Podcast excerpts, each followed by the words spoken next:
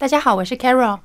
啊，那老师跟我们介绍一下，你在书里有提到你本来不是本科，那是怎么样走进到所谓的软装师这一行？啊，其实我是从小就很喜欢布置，只是那时候也没有想过有一天会把它变成一个工作。所以我念书的时候呢，也是完全无关的科系。那是真的，一直到我毕业之后，然后第一份工作，嗯，然后我才开始觉得说，我每一天接下来这可能几十年的时间都要这样子度过吗？然后才认真的去想说，还有什么是我觉得我有更大的热情，然后也愿意就是用很长的时间去投注。那所以那时候我才慢慢的抽丝剥茧，说啊，其实我喜欢的以及我更擅长的应该是室内设计。但那时候对室内设计的认知其实也不是非常的了解，所以那时候可能还上网去找说，诶，如何成为室内设计师啊这一些的。但也因为这个过程，我才更发现说我。要的其实并不是室内设计这种偏装潢的，而是比较偏家具啊、配置、颜色的选择、材料的搭配，比较偏布置的性质。所以那时候我后来开始找的工作都是比较偏在家具店这一类型的，然后才慢慢慢慢的更明确知道说，哦，其实因为当时也没有软装这个词，对，所以都是用布置师来称呼。对，那其实我也真的是，虽然说我正式。创业的话是大概七年，但是过去等于说从我毕业开始一直到现在，其实也是大概十几年的时间，都是在做相关的家具产业。嗯，所以在家具产业相关工作，然后后来才慢慢七年前开始创业室内软装就对了。对，嗯。你那时候为什么会没有考虑室内设计？是你不喜欢所谓的硬体的改装？对对对，没错。因为其实室内设计的话，它牵涉的领域就是比较偏泥作啊、水电啊，然后木工，然后包含可你对空间的整个结构，你要更有那一种想法。那我自己其实对这块是没有兴趣的，但我知道我喜欢的是更偏向。这种氛围的营造，然后或者是说比较多一些 DIY 的那种小改造这一类型的，所以那时候我在分析我自己的想法，我就觉得说，哎，其实你要的不会是典型的室内设计师，所以我也很一开始啊，那时候原本要去找工作，我也有点懊恼，说，哎呀，我当初怎么没有早一点发现，然后去念室内设计的科系？可是后来，当我真的开始做这相相关的工作的时候，我才发现说。还好我没有去念室内设计，因为如果我真的去念，他跟我要的并不会是一样的，嗯，那反而可能会造成我很大的痛苦，对，因为他们所每一天每天要去做的学习跟练习，和我自己有兴趣其实是不不一样的。虽然都是在讨论空间没有错，可是其实室内设计师和软装师他还是有蛮大的区别，所以可能会有一些呃概念会被绑住就对了。呃，应该是说他们的专注的点不一样。如果说我们把房子比喻成一个人，室内设计它比较像是一个外科医师，嗯，哦，你会针对结构然后去重新的改造。那软装师呢，比较像是一个造型师，我们可能单纯就是借由服装、化妆、妆法，然后一些配件，就可以让一个人的样貌哎有了不同的样子。嗯，对，所以其实他们是不同的观念啦，但是都是在为一个空间做规划，没有错。那你一开始是先改造自己的家家里吗？对自己的房间，嗯，对。然后越改越有心得，才开始所谓的呃，有人私讯你，跟你聊起来。哦，对，其实应该是说一开始一定是本来单纯觉得自己喜欢嘛，所以就很自然的就会去改自己的房间。然后慢慢的可能就会变成说，哎，我我真的想要把这个变成是一个工作的时候，嗯，那你就要从朋友 周围开始下手，可能就看哎，他们我会把我自己改造的一些成果放在。我的那个就是脸书上面，那可能别人看到就会觉得说，哎，他知道说，Carol 其实好像蛮喜欢做这种改造的。那当他们有需要的时候，他可能就会开始来找你。所以其实是一步一步的，然后其实是很漫长的时间啦。对，然后才真的变成是说我可以以此为生，是这样子。嗯。好，那梳理大概就两个部分呢。一开始所谓的这个软装知识，第二个是呃基本的软装的这个元素。我们就从从第一个章节开始谈哦。第一个章节里面就有讲到，其实为什么每个房间或每个家里一定都要有所谓的收纳空间？为什么在改造软装之前，收纳是最重要的？这个其实全部丢掉。嗯，对对对，其实这个就很像我们用女生来化妆打扮做一个比喻，我觉得会蛮贴近的。就很像说，你今天要去做个造型之前，你可能要先把你的粉底打好，嗯，然后呢，可能先把一些头发，你要做一些修剪啊，不能说头发整个很乱很长，那你要先把一些多余的东西或者是不适合的东西先把它处理掉。那接下来你才会有一个基础的条件，说，诶，我要帮你搭配什么耳环，我要帮你涂什么颜色的口红，或者是我要帮你配什么样的衣服，你要先把基础给做好。可是很多教人家收纳的，他们都教人家断舍离耶，嗯，都希望你丢掉。哦，断舍离这个概念，我觉得也很正确啊。因为其实我自己的习惯是，我大概可能每半年、每八个月，其实我也都会再重新的去检视我抽屉里的东西，或者是说像我的衣服也是一样，有没有哪一些是你真的可能。呃，真的很久都没有穿了，然后你一直放着，然后一定会有这样子的。那你心里面就会叫说，好，你要去做一个取舍。我真的很明确知道，其实我不会再穿这件衣服，那你就不要一直放着。其实你放着真的是占着那个空间啦，所以有些东西真的是要断舍离掉。嗯，可是不会穿它，可能也有纪念价值，那怎么怎么办呢？这个我觉得，因为我们去国外玩，买一件国外的 T 恤，对，那他不会再穿了，可是它就有纪念价值。我自己其实有一个做法，其实我会用拍照的方式去做记录。哎，对，其实我自己真的，呃，我去观察我自己跟我先生我们的生活模式好了，我就有发现，其实就有很大的差异。因为我今天早上才刚刚也发生一件事情，就是我女儿现在两岁，然后她也已经戒奶嘴了，这样。然后呢，可是之前她就是有一个奶嘴夹。然后很漂亮，是我老公他买的。嗯，那那时候因为，呃，他其实已经正式戒掉奶嘴了，所以那个奶嘴夹基本上是不会再用到了。嗯，然后呢，我今天就跟我老公说，哎，那那一条其实可以丢掉。然后他就说，可是那条很漂亮啊。然后我心里面也觉得说，对，其实奶嘴嘛，就是蛮有一个纪念性质。然后我现在确实还是把它收进抽屉里，也没有错。可是其实我自己比较多的东西，就是呃，我觉得它放着，我真的也不会拿出来的时候。那我会用拍照方式，曾经拥有过它。这样去做一个记录，不会真的实体留着啦。它对小孩特别有意义啊！他的第一个奶嘴、第一件衣服、第一双鞋子，对，所以确实有些东西我是留着的。因为像他有一件衣服，我也我也觉得很喜欢、很漂亮，所以他虽然已经穿不到，可是我真的就有把它留着，而且我是特地把它有点挂起来，像展示的样子。对，确实第一个是值得留，但是如果第二、第三、第 四，对对对对对，可以不用，不能一直无限上纲的留着啦。对啊，就好像我们换手机啊，第一只手机你可能会很珍惜，即使坏掉、破掉，你还是想留着。对。可是随着这汰换手机的速度越来越快之后，好像后面几只就没有什么好。我觉得，因为很多人其实对于断舍离也都会有一种想法，就觉得说啊，那好像很没有感情啊，就是我所有东西通通丢掉。其实也不是这样子的。我觉得它有一些方法嘛，或者是说有一些东西，确实你觉得哇，这个东西它就是我就是希望它可以一直陪伴着我。那当然你可以把它留下来，但是真的还是要去做一个取舍啦。不然如果你每一个东西都觉得他们每一个都很有价值，我全部都要留下来的话，那你真的房子就要越买越大了。嗯，对，好。讲完这个呃收纳，接下来呃讲到是风格的部分，就是呃不管是软装师或者是你是消费者，你想要改造自己的居家空间，你是要先确定你的风格是什么，对不对？嗯，我觉得不一定是风格，因为其实现在讲风格，我觉得大家的那个觉得这件事情很困难，因为风格现在非常非常的多，所以我会用元素。嗯，来取代“风格”这个词，等于说你要去了解每一种风格它的特质是什么。因为对很多人来讲啊，他喜欢的风格可能不是只有一种，可能是两种、三种，他都喜欢。对，它是混搭的。所以其实你要去了解说每一种风格的特质，它的特色是什么。那我们去截取这些元素，去创造属于你自己的风格。这样变化比较大，就对。变化比较大之外呢，就是它也比较不会说太过流行性。嗯，对，因为很多时候可能你现在啊，我们可能去餐厅、咖啡厅，可能现在流行什么，它就会直接完全去把它做出那个样子。那如果你把商业空间的这种概念套用到你家，其实是不适合的。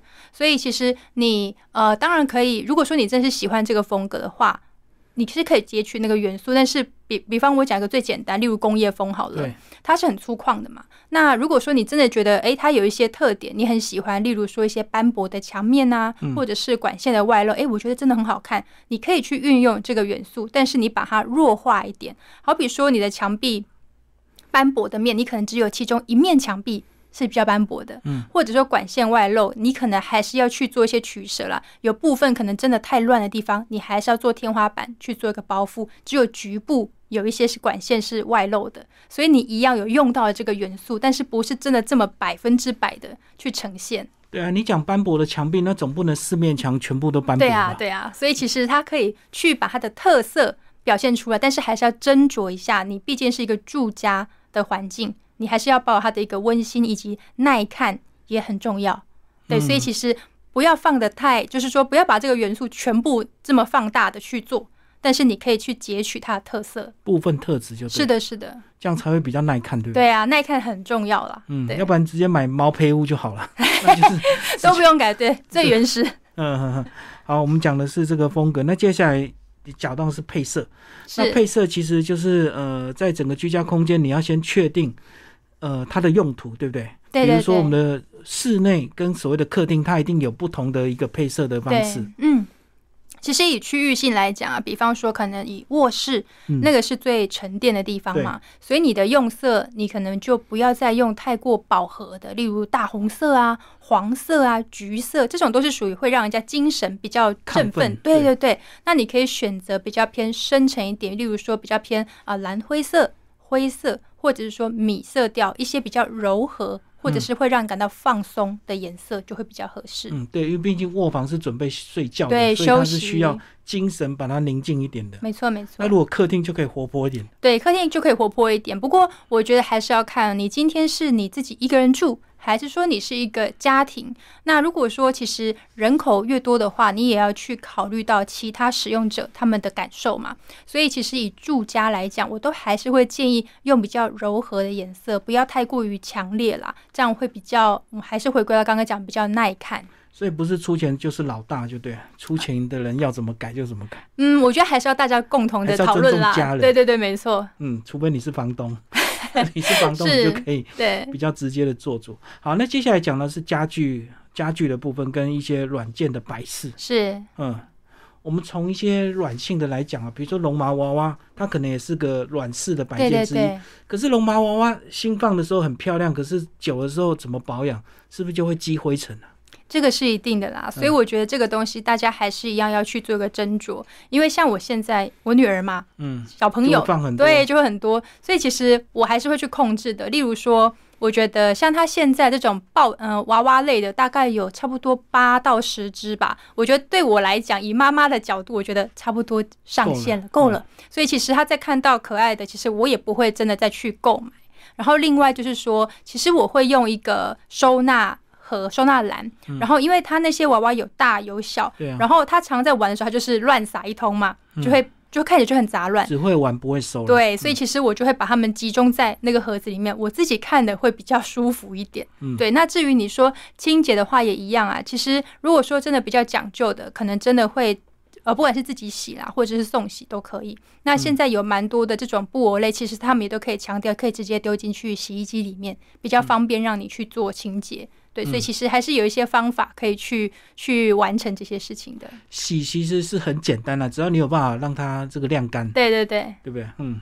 好，那接下来我们来讲一些呃其他的家具，比如说呃客厅的家具。那一开始整个房间来讲，我们的第一件家具是不是最重要的？是的，没错。在书里就有讲到，你要先确定第一个家具之后，才能够慢慢的延伸开来。没错，没错。嗯，那客厅第一个家具是不是就是所谓的沙发？对，其实呢，沙发可以说是一个客厅的灵魂啦，那也是我们最呃使用频率最高的一个家具，所以其实。通常，如果我在帮客户做规划，的确都会先从沙发开始。嗯嗯嗯，然后沙发对应的就是沙发，呃，茶几。那书里有讲到茶几到底有没有需要，这个是就要看个人。对对对，因为像我自己家空间其实很小，就只有十四平，那就是我们。夫妻两小朋友，我们还要养两只猫，所以其实我们的空间非常需要很仔细的去规划它，不然很容易就会整个你知道满出来嘛。对，所以其实像我们的确，我们是有买边桌，就一个小小的边桌，直径大概四十呃，大概五十公分左右，就 L 型的边桌就对。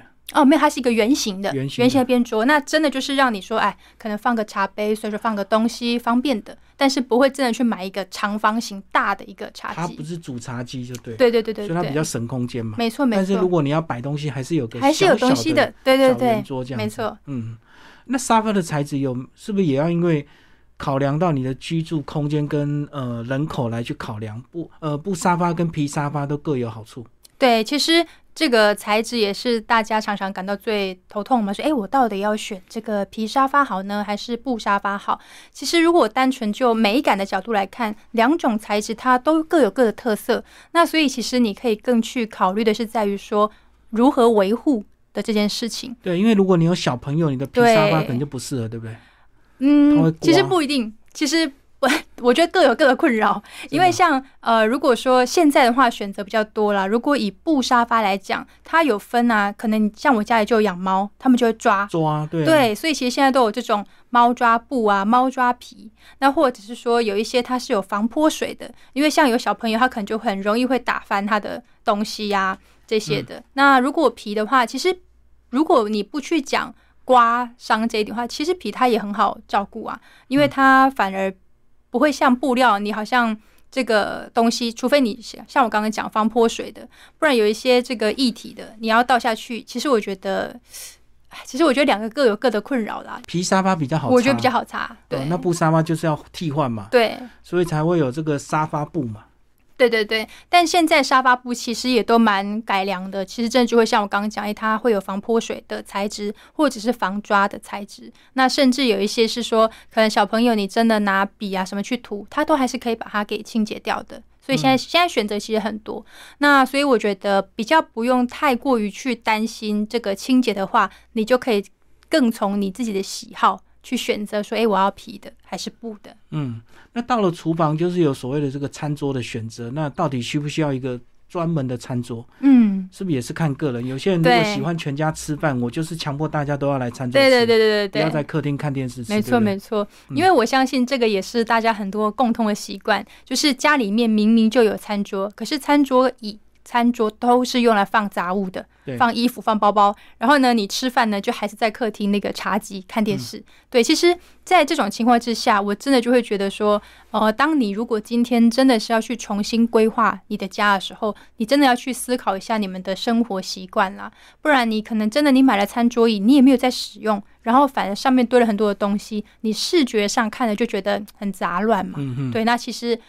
椅子就在挂在那儿，那你的衣服忍不住就会想要放上去，你可能也改不了那个习惯的话，那我建议你可能真的干脆就取舍掉，不要去摆放那个对你来说没有用途的这个家具。哦，你不摆反而大家就没地方摆。对，没错。那如果你有个餐桌又不用的话，是不是大家就放杂物就变习惯了？没错，没错。嗯。所以要先确定你家有没有开火了哈。对，或者是说你们你自己的习惯，你真的就是会觉得说，哎，我就是一定会坐在这个餐桌上，然后我真的就是需要，因为有时候餐桌也不一定完完全全只有用来吃饭，因为像我们家的话，我们是一个，我们也是用木工的方式去做一个比较大的台面。嗯。那其实主要是用来给我跟我先生我们工作用的。工作桌。对，因为我们大部分时间其实会在家工作的时间蛮长的。嗯。那自然就会那一张桌子也是我们吃饭也是在这个桌子使用。所以那个桌子就要保持净空，对不对？才好使用。对，所以我们那个桌子其实就做的蛮大的，对，因为平常时候我们的电脑还是摆在上面的，所以它的深度其实比一般的桌子更深。那我们要吃饭的时候，电脑就电脑会稍微推进去一点点，就可以去放我们的食物了。因为我们就是受够美国电影的影响，我们就会很渴望说美式家庭那种大家都在餐桌一起吃饭，然后聊家常啊，然后问候小朋友学校发生什么事。对。可是等你有个很大的餐桌，如果你没有煮菜的话，其实也不可能坐在那里。对，没错。所以其实我觉得这个大家就是常常要去把你的理想跟现实之间去做一个平衡啊。你真的会这样使用吗？真的会好？那你就这样规划。如果说你觉得说，哎，摆那个餐桌，我可能真的三个月才用一次的话，那我。建议真的就不用花这个钱去买这个家具了。嗯，好，那接下来下一个章节讲到一些软件要素，我就讲到光线、照明、织品、植物，哦，都是其中的一个要素。我们就从光线来开始讲。呃，照明的部分。好，照明的话呢，其实呃，我们大部分直接的联想一定就是天花板。的这个光源嘛，对，那对，可是其实呢，在布灯的时候呢，我们要去思考的是说，并不是只有所有的光源不要只有从天花板下来，你另外还要有桌灯跟立灯。嗯，那这个的用途其实是在辅助整个光源的平均。因为如果说你就算天花板你布了很多的灯，可是它的高度全部都是在天花板这个高度，那它降下来的时候到地面上，它一定会慢慢渐弱嘛。对，所以如果说这时候你其实是有一个落地灯。然后桌上还放一个桌灯，其实它的光就会更平均的，它就不会有一些角落你觉得暗暗的、黑黑的这样。那另外这个是这个是先讲这个均匀度。那另外就是讨论到色温，嗯所以色温就是我们讲黄光啊、白光。对，那其实如果说你真的很希望说家里面是比较温馨的、比较放松的，那建议就可以使用黄光取代这种日光灯的白光。嗯嗯，对那嗯，如果你要理解的话，你就找一个高档的饭店住进去，看看他的房间，对对他们的灯绝对不是只有大大的那种没错没错照。明灯就在正上方。对，它就是一嗯定都会有这个桌灯和立灯去辅助，它才会有那个情境跟氛围。而且大部分都是还是以黄光为主，对不对，对？没错比。较温馨一点，对对对，除非你的这个呃居家是战斗用的，那战斗用就是像办公用的，所以可能就是白光嘛。对，就是有时候会做分类啦。像有的人，他可能真的就会，比方说这一间是我的工作室、我的书房，我可能真的需要更精神抖擞的状态。好，嗯那这个区域你可以用白光，又或者像厨房也是，因为你这个下厨做菜，你的光一定要很亮。那而且很很就是不要太昏黄嘛，嗯所以其实厨房我就会建议其实是可以用白光的。嗯嗯，因为如果昏黄到可能菜会看错色哦，对，其实就蛮危险的。对配色会配错还。有切菜啊什么的，其实都要很小心。对嗯，好，我们刚刚讲照明哦，呃，那讲织品，其实织品的话，就是像地毯啦，或者是一些什么抱枕啊，它都算，对不对？对啊，床单也是啊，还有嗯窗帘，所以其实织品它可以说是在一个空间里面，它的这个品相算是涵盖面积最大的。嗯，大部分都需要靠织品来是的是的装置。对刚刚讲到窗帘，那其实做窗帘也蛮重要，而且现在窗帘的这个学问也蛮多的，是透光不透光啊，什么什么防泼水，或者是织布不织布，或者是好比较好清洗的。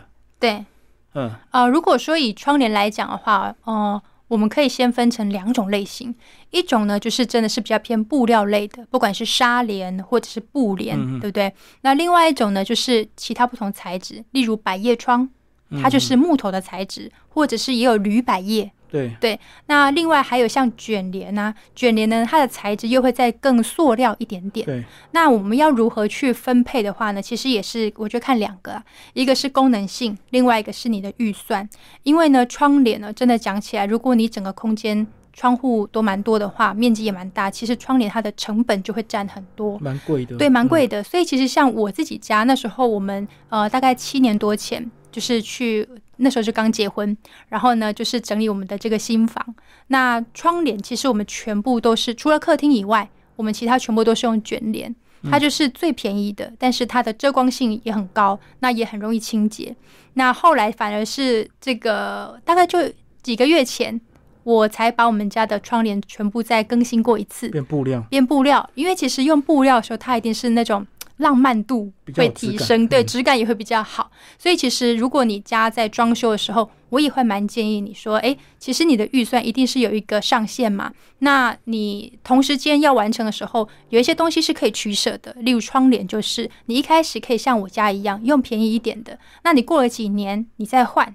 它是没有问题的，因为像你如果说装修，它没有办法说你已经住在里面，过个几年再换，它会很麻烦嘛。对，对，所以其实窗帘你就可以比较像是家具的概念，你真的就是用了几年之后，你想要再再让它升等，这个是没有问题的。而且你装窗帘如果考虑采光的话，其实也有两层或三层的一个窗帘的设计嘛。对不对？对对，没错，嗯，不是窗帘一遮之后，你的窗户完全就没有光线，对对对对。还是，有所谓的这个薄纱，对，就是布帘加纱帘这样子，对对，对，没错双，层设计哈。没错，好，那还有一个部分讲到植物，诶，适当的放一些小植物，其实也会让我们的室内空间更有生命力。对呀、是很加分的，因为很多植物嗯都有所谓的净化空气的对对对对对，没错没错。嗯因为其实像之前也都会有问我说，诶，如果说我今天这个预算可能很有限，我只有几千块钱，嗯然后呢，但是我有没有什么东西是我买了之后，哇，真的可以让空间看起来就很不一样的，就是植物。嗯不管你是买这种呃鲜花，还是说你是去买一个小盆栽，都一样。这个当你的空间里面呢有这些植物的时候，因为毕竟它是一个有生命力的东西，所以你一摆放进来，那个感觉、那个氛围，真的就会立刻不一样。而且我觉得植物的成本最低，对，没错，没最错。便宜，对不对？但是它的效果却非常的好。嗯，对，你要是会种的话，搞不好可以一直繁衍下去。对，好，最后讲到呃一些艺术品的适当的摆设，也可以让我们的墙面马上变得非常有质感。对不对？艺术品的选择也是非常重要。对呀，其实不管说是挂画或者是雕塑品等等，我觉得都是。那或者是像有的人可能会有自己的收藏啊，他就是不管是呃，哎，有的很喜欢收集球鞋、收集公仔，还是说可能更多不一样他自己的一些作品等等都是。那我觉得去把它做一个适当的点缀，我觉得也会让这个空间更有符合你这个人的形象在里面。嗯。而且适当摆设一些艺术品的话，其实有些艺术品也不一定很贵啊。对，也是有一些这个呃印刷类的，它是或是复刻版的。对对，嗯，其实这本书很特别，是我们的这个 Carol 老师哦，他的版税是捐捐出来的，而且他选择是立新基金会，是不是也把这部分跟我们介绍一下？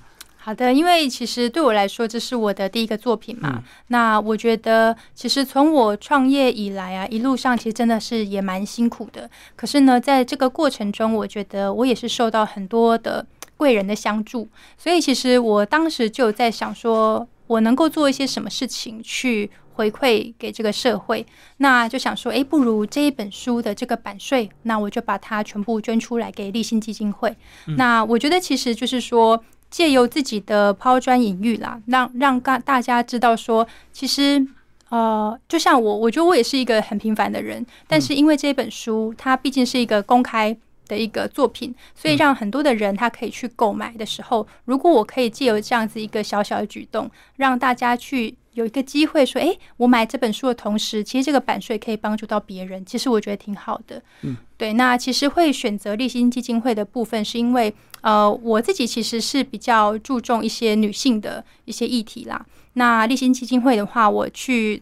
做了一些了解，发现说其实他们真的是很长时间以来对这个社会有蛮多的贡献，所以我就想说啊，可以把这个版税的部分呢交给他们来运用。嗯，其实里面还有个非常重要的观念，我觉得一定要特别的强调，就是呃，如果你跟这个所谓的软装师啊接洽的时候，你里面有强调，如果是需要购买一些家具或者是呃。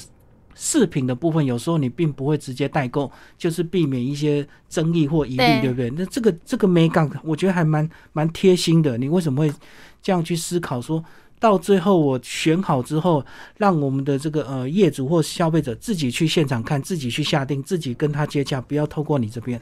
对，因为其实这个也是因为我自己等于说跟所有的室内设计装潢业比较。有长期有个关联性。那我自己不管是作为一个从业者的角色，还是作为一个消费者的角色，其实我们都很常发现，屋主对于装潢这件事情，其实都会有很多的害怕，因为毕竟你可能这一辈子很有可能就只装潢这一次啊，就跟买房子一样，可能就只有这么一次。那很多时候，在过去，它有很多不透明的地方，那就会让这个消费者跟这个设计师之间，好像都会有一种疑虑，说：“哎，你会不会？”骗我的钱啊？对，还是说你是不是报价报很高？你会感到害怕。那所以那时候我就想说，我自己出来做这个工作的时候，其实我的性质啦，跟设计师相较之下还是单纯简单许多。因为我们真的还是比较偏采购，然后去布置。那顶多我也会帮你挑选游戏的颜色或者是壁纸的颜色。那呃，很多的。你你比方说装潢来讲，可能至少都是一百万以上，两百万、三百万都有。那可是如果说我们今天做纯软装的话，你可能总预算只有五十万，甚至更少，我可能只有三十万，一样都可以帮你做规划嘛。对。那我觉得这一些金钱，其实你可以自己，等于说我曾经有一个蛮，我觉得我现在回想起来也蛮经典的，就是曾经就有一个客户，然后呢他。我就帮他规划，然后我的那个清单上面，比方说我帮他挑了一个沙发，挑了一个餐桌，然后我每一个品相的背后，我都有直接列出来，这是哪一家店在卖的，这是哪一家店在买的，这样，然后他就很好奇的问我说：“哎，Carol，那你把这个来源都告诉我，那你不怕我就直接去这些店买一买就好，我就不用找你啦？”这样，然后我就也很有信心的跟他说：“不会的，因为就算我们今天去一模一样的家具店买了一模一样的东西。”我摆放出来跟你摆放出来应该是不会一样的，对。那所以我觉得说，我今天既然你找了我，我也跟你收取了我的这个规划费，那我觉得我已经赚到我应该赚的钱了，这样就够了。那剩下的其实你，比方说你自己有认识的厂商，那你觉得价钱你完全可以信赖对方的，对，那没有问题啊。就是我的角色，我本来就是来帮你挑选跟搭配的，所以其实你有什么样子的家具或厂商来源，你觉得说他们的金额绝对是透明的。那没问题，你就可以使用它。那或者是说啊，你可能没有认识的，那我来帮你购买，我也会让你知道我是从哪里买的。那你可以自己去去买，你就不用担心说 Carol 会不会给我多赚的好几手。对，所以我觉得这个是我会想要去做一个让大家以前感到害怕的事情，我们去把它给破除掉。对，就是让大家可以真的把宝贵的时间用来好好的讨论。这些东西应该怎么选择、怎么搭配，而不是说还要你互相的提防。那我觉得这样彼此之间就有隔阂。那你要如何一起去共同打造一个空间？我觉得它一定是扣分的嘛。所以你就只赚你合理的规划费就对。那至于那些买卖的价差，其实对，既然没有价差，那当然我就可以直接告诉你去哪边买。对啊，对啊。你要自己买，或者是我帮你买，其实价钱都一样，都是一样的。嗯，对。这也是过去大家比较诟病的哦。其实有时候你。找所谓的这个室内设计师，他帮你买一些东西，你就会很害怕，他会不会多赚一手？对啊，就是你就想说，哎，他对啊，这个这个就是当初我在想说，呃，大家最害怕就这一点。那我有没有什么方法，是我们可以不要让大家还一直纠结在这个地方？所以我都会很直接的告诉我的客户说，哎，如果你可能任何的厂商你有认识的，哎，还是说你亲戚。他可能有在做一些相关的，那我们可以直接运用是没有问题的。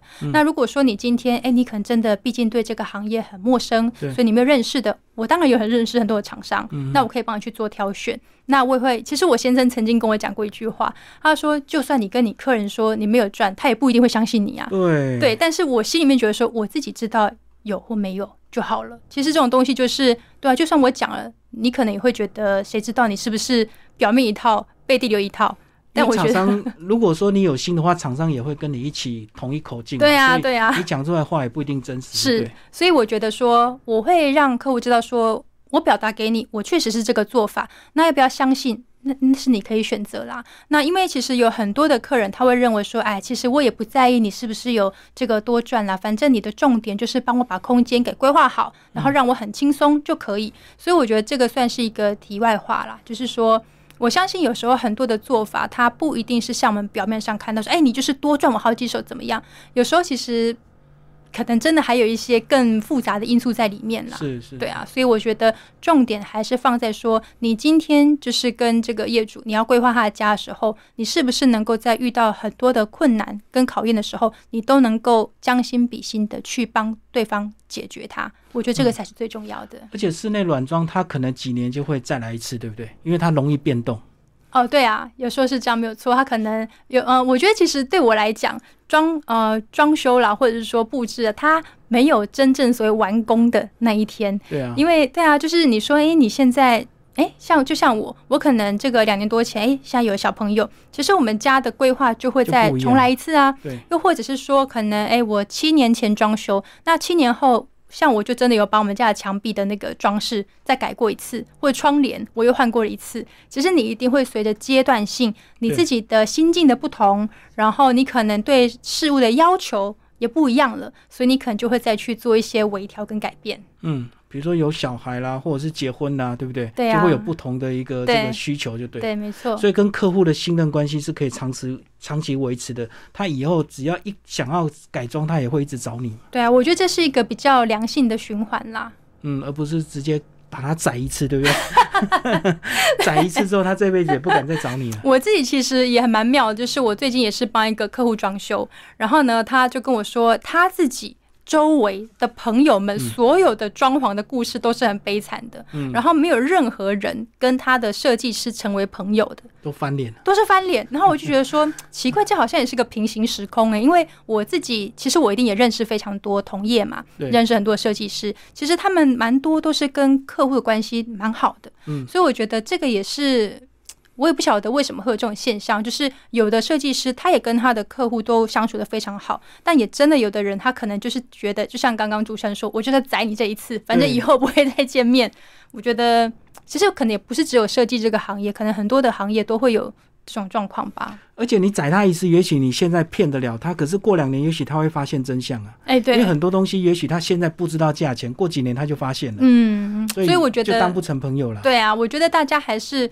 我觉得诚恳很重要啦，就是你，所以这就是我。我觉得有时候这个其实真的是因为过去的这一种不透明化，然后造成彼此的一个隔阂。因为如果说，就像我当初我那时候一开始在设定我要怎么样去收取我的费用的时候，我都是很明确的让对方知道说我会怎么收，我说多多少钱。那如果你觉得太贵了，那没关系，你可以不要找我，但是我就是要收我个人认为合理的这个价位。那我既然收了这个钱，我就会好好把我该做的事情做好。所以你也不要来跟我杀价什么的，因为我报了这个价钱，一定是有我的原因的。嗯，对，那我觉得这个东西就是这样。一旦我也收了我的钱，我就是把我的事情做好。对，那如果说你你你看你今天如果说哎跟你要收这个设计费，然后你就说哎呀不要收设计费啊，我我再介绍案子给你，你要这样子去，就是变相的扣掉别人的钱。其实以设计师的角度，他心里面一定也不好受嘛。那你一开始你就这样子砍人家价格，那后面你这个空间出现什么样的小问题，他可能就不会想要想办法。